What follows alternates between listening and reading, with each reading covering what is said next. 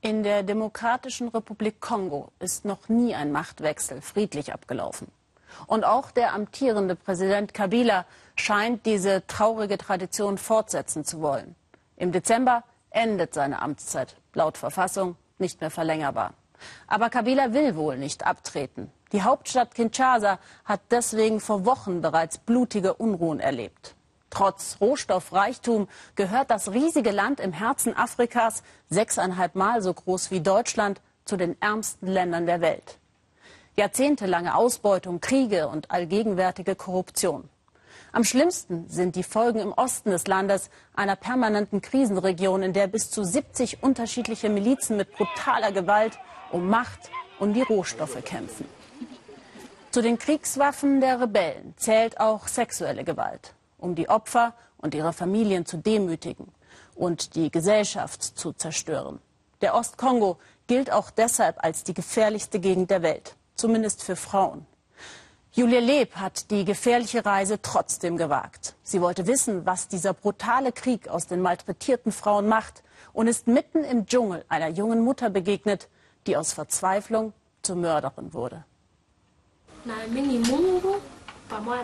Ich glaube an Gott und an meine Waffe. Ich kann nicht mehr zählen, wie viele Menschen ich getötet habe.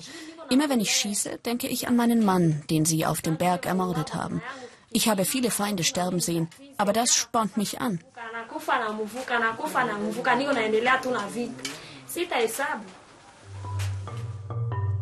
Was macht dieser Krieg mit Frauen wie Justine? Um das herauszufinden, haben wir uns vor drei Tagen auf den Weg gemacht. Wir sind im Osten der Demokratischen Republik Kongo. Hier hat die Regierung die Kontrolle verloren. Auch die UN-Mission MONUSCO ist durch Übergriffe von Soldaten auf Zivilisten in Verruf geraten. Zum Rebellengebiet hat auch die UN keinen Zugang.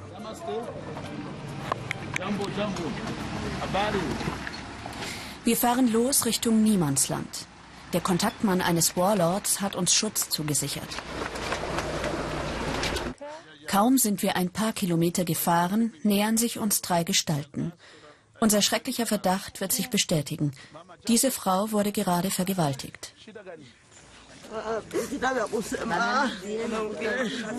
She's very weak, huh? She's very weak, yeah. Über die Umstände kann und will sie nicht sprechen.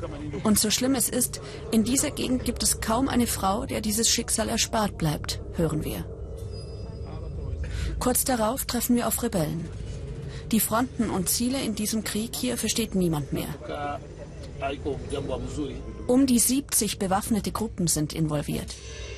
Es geht um Macht und wertvolle Rohstoffe wie Koltan, das wir zum Beispiel für unsere Handys brauchen. Wir wollen in das abgeschottete Gebiet im Dschungel. Der Wagen steckt im Morast. Ein Wettlauf gegen die Zeit. Denn die wichtigste Regel lautet hier, die Dunkelheit zu vermeiden.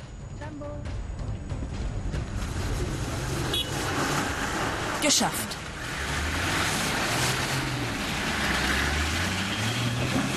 Gott sei Dank. Bravo! Die Exklave des Warlords werden wir heute trotzdem nicht mehr erreichen. Mit Glück schaffen wir es in ein kleines Dorf. Hier erleben wir die Gastfreundschaft völlig fremder Menschen. Sie geben uns ein Dach über dem Kopf und schlachten ein Huhn. Über Nacht hat der Warlord seine bewaffneten Leute den Berg heruntergeschickt. Sie eskortieren uns auf dem Weg durch den Dschungel. Von jetzt an zu Fuß. Nach einem Tagesmarsch kommen wir an im Königreich des Warlords.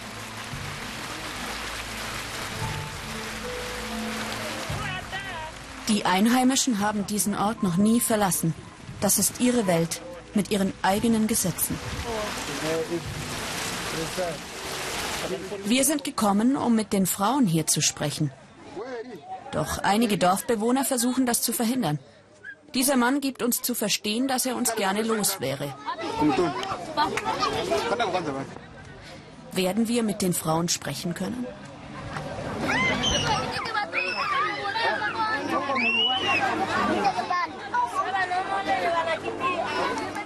Schließlich treffen wir Justine. Sie gibt uns das Signal, dass wir mit ihr sprechen können. Justine ist 22 Jahre alt. Ihr Name bedeutet die Gerechte. Auch sie wurde vergewaltigt, ihr Mann ermordet. Jetzt wehrt sie sich und will Rache. Es war ein guter Tag für mich. Nachdem ich den ersten umgebracht habe, dachte ich, ich würde meinen Mann zum Leben erwecken können. Es fühlte sich an, als würde ich einen Mord rächen. Der Vater meines Kindes wurde ermordet. Jeden Tag suche ich nach meinem Vergewaltiger und ich hoffe, dass ich ihn eines Tages finden werde und dann werde ich ihn umbringen. Und dann werde ich endlich meinen Frieden finden. Ich kann das nicht akzeptieren wie die anderen Frauen, zu heulen, mich über das Opfersein, die Vergewaltigung zu beklagen. Ich muss überleben. Ich muss mich rächen, muss meine Kraft benutzen. Ich muss meine Gerechtigkeit bekommen. Für ein normales Leben habe ich nur eine Bedingung. Wenn die Regierung uns Sicherheit gewährt, dann kann ich die Waffe niederlegen. Aber momentan geht das nicht, weil ich meine Familie beschützen muss und die Regierung nicht da ist. Aber wenn die Regierung kommt, dann lege ich die Waffe nieder.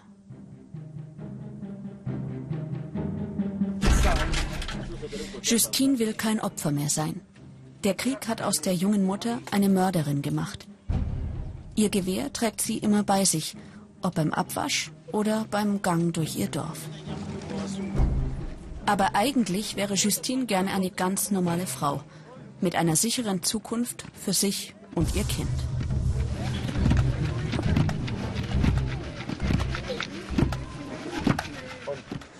Ein Wunsch, den wohl jeder nachvollziehen kann.